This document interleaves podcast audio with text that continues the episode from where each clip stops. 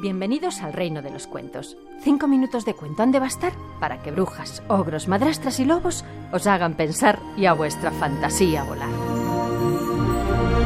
Hola chicos, el pequeño monito revoltoso ha caído por la cascada de limonada. Se ha hundido en la laguna y a continuación el agua efervescente le ha hecho salir a flote como si fuera una burbuja de fresco limón. Monito queda tumbado sobre una roca en la orilla. Menuda aventura. Y casi se lo come un cocodrilo, de la que se ha librado. Más...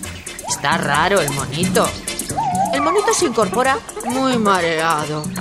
Un grupo de monos adultos le ve, le miran asombrados y de pronto ¡uh! estallan en locas risas, en risas de monoloco. ¡Uh!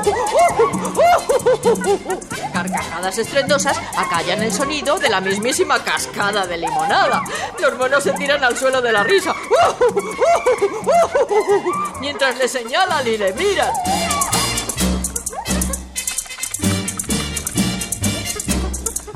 El monito revoltoso no entiende nada.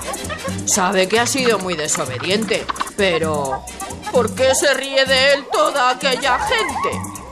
Monito se acerca a mirarse en el reflejo de aguas tranquilas de la laguna y del susto que le da ver su reflejo, se le cae el poco pelo que le ha quedado.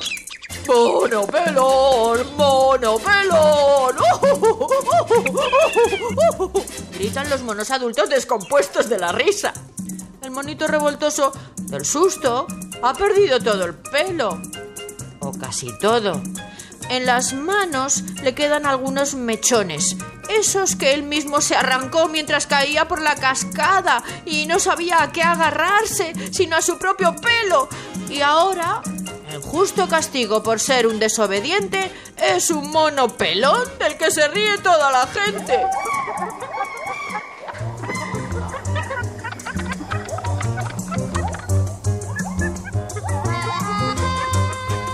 Unos días después, ya en el nido casero, Monito Pelón trabaja con esmero. Mamá, mamá Mona, le ha traído de la ciudad una gran bobina de celo y le ha castigado en un rincón hasta que entienda bien la lección que el río del limón le dio. Y el pobre monito anda con gran cuidado y dedicación trabajando en su arreglo mientras se dice, pego pelo con celo, pego pelo con celo, pego pelo con celo.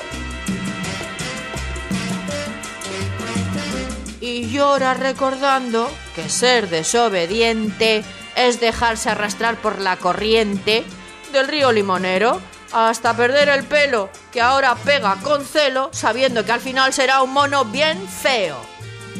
Solo que... Uy, uy, uy, uy, aquel celo le ha dado una idea monísima y muy revoltosa que... Bueno, pero ese es otro cuento para otro momento. Os dejo pensando y con la fantasía volando. Esther de Lorenzo contando cuentos en Radio 5.